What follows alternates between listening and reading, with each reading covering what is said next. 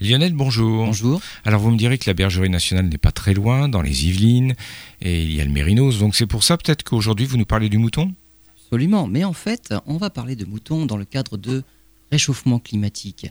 On le répète peut-être pas assez, mais le dioxyde de carbone n'est pas le seul gaz à effet de serre. Le méthane est pratiquement 30 fois plus efficace que le dioxyde de carbone et l'élevage est responsable à hauteur de 36% des émissions de méthane dans l'atmosphère. Lors de la digestion, un mouton émet 8 kg de méthane par an, une vache jusqu'à 30 kg. Une entreprise néo-zélandaise vient de mettre au point des moutons qui émettent jusqu'à 10% de méthane en moins pourquoi s'être intéressé aux moutons plutôt qu'aux vaches? Parce que la Nouvelle-Zélande est l'un des premiers pays producteurs mondiaux de moutons, avec pas moins de 28 millions de têtes, six fois plus que d'habitants.